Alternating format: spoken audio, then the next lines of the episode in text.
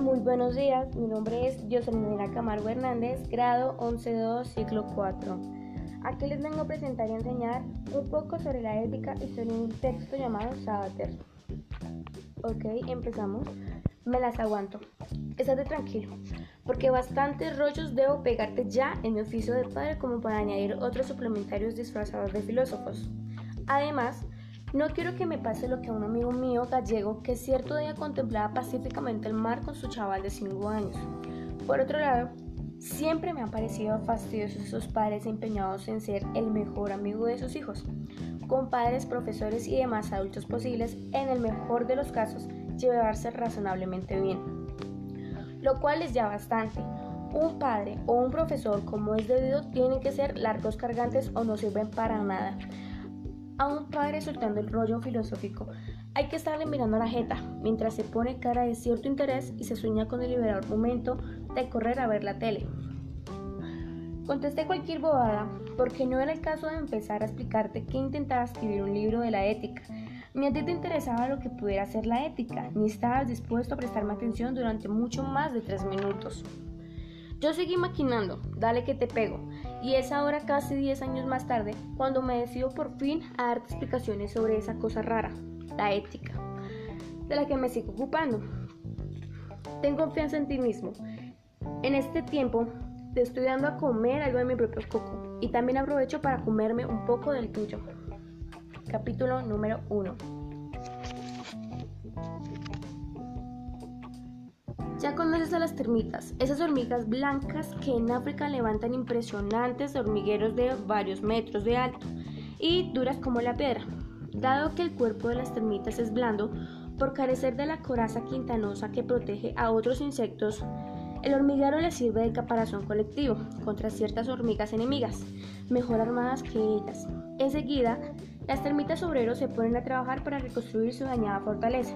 A toda prisa, las termitas soldado salen a defender a su tribu e intentan detener a las enemigas. Las obreras trabajan con toda celeridad y se ocupan de cerrar otra vez el término de ruido. Pero la cierran dejando fuera a las pobres y heroicas termitas soldado, que sacrifican sus vidas por la seguridad de los demás.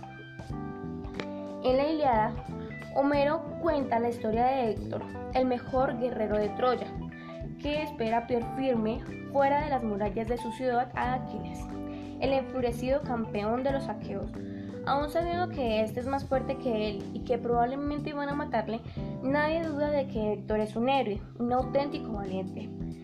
Sencillamente, la diferencia estriba en que las termitas obreras luchan y mueren porque tienen que hacerlo, sin poderlo remediar. Héctor, en cambio, sale a enfrentarse con Aquiles porque quiere.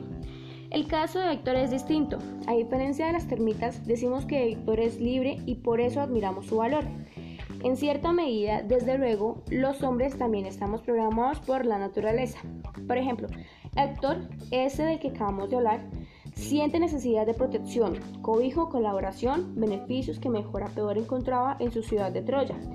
Si traicionaba a los suyos, Héctor sabía que se vería despreciado y que le castigarían de uno u otro modo. Héctor y la ocasión que había recibido, con los hombres nunca puede uno estar seguro de todo, mientras que con los animales, con otros seres naturales, si por mucha programación biológica o cultural que tengamos, los hombres siempre podemos optar finalmente por algo que no está en el programa. Muy achuchados que nos vemos por las circunstancias. Nunca tenemos un solo camino a seguir, sino varios. Cuando te hablo de libertad, a esto me refiero a lo que nos diferencia de las termitas y de las mareas, de todo lo que se mueve, de todo necesario e irremediable. No es lo mismo la libertad que la omnipotencia. Por ello, cuanta más capacidad de acción tengamos, mejores resultados podremos obtener de nuestra libertad. Si no me conozco a mí mismo ni al mundo en que vivo, mi libertad se estrellará una y otra vez contra lo necesario. En la realidad existen muchas fuerzas que limitan nuestra libertad, desde terremotos, enfermedades hasta tiranos. Pero también nuestra libertad es una fuerza en el mundo, nuestras fuerzas si hablas con la gente. Sin embargo, verás que la mayoría tiene mucha más conciencia de lo que limita su libertad que de la libertad misma. Uno puede considerar que optar libremente por ciertas cosas en ciertas circunstancias es muy difícil y que es mejor decir que no hay libertad. Para no reconocer que libremente se refiere, lo más fácil es decir, esperar a los bomberos a lamer la bota que le pisa a uno el cuello. Cuando cualquiera se empeñe en negarte que los hombres somos libres, te aconsejo que le apliques la prueba del filósofo. En la antigüedad, un filósofo romano discutía con un amigo que le negaba la libertad humana y aseguraba que todos los hombres no tienen el remedio que hacer lo que hacen. El filósofo su bastón y comenzó, cogió su bastón y comenzó a darle estacazos por toda su fuerza, con toda su fuerza. Y como podemos inventar y elegir, podemos equivocarnos, que es algo que a los castores, las ovejas y termitas no suele pasarles. Capítulo número 2. Un barco lleva una importante carga de un puerto a otro. Sin embargo, dadas las borrascasas circunstancias, prefiere salvar su vida y la de su tripulación a salvar la carga, por preciosa que sea. Si tira el cargamento por la borda, lo hace porque quiere y a la vez sin querer. Preferiría sin duda no verse en el trance de tener que escoger en la pérdida de sus bienes y la pérdida de su vida. Arriesgar la fortuna o la vida sin otro móvil que el capricho tiene mucho chaladura, que chaladura enamoramiento que se produce entre dos personas u objetos, se puede decir. Y si la extravagancia compromete la fortuna o la vida del prójimo, merece ser calificada aún más.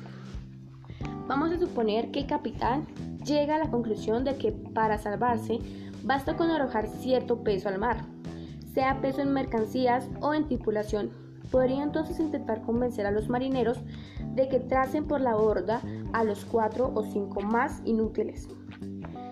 Y así de ese modo tendrían una buena oportunidad de conservar las ganancias del flete. Perdona que te deje en suspenso, digno de Hitchcock, pero no voy a decirte para acabar qué es lo que al postre decimos nuestro zarandeano capitán. Podemos llegar a la conclusión de que el filósofo haz bien por el bien mismo, por respeto a la ley humano, hazlo porque tu bienestar lo requiere por amor propio.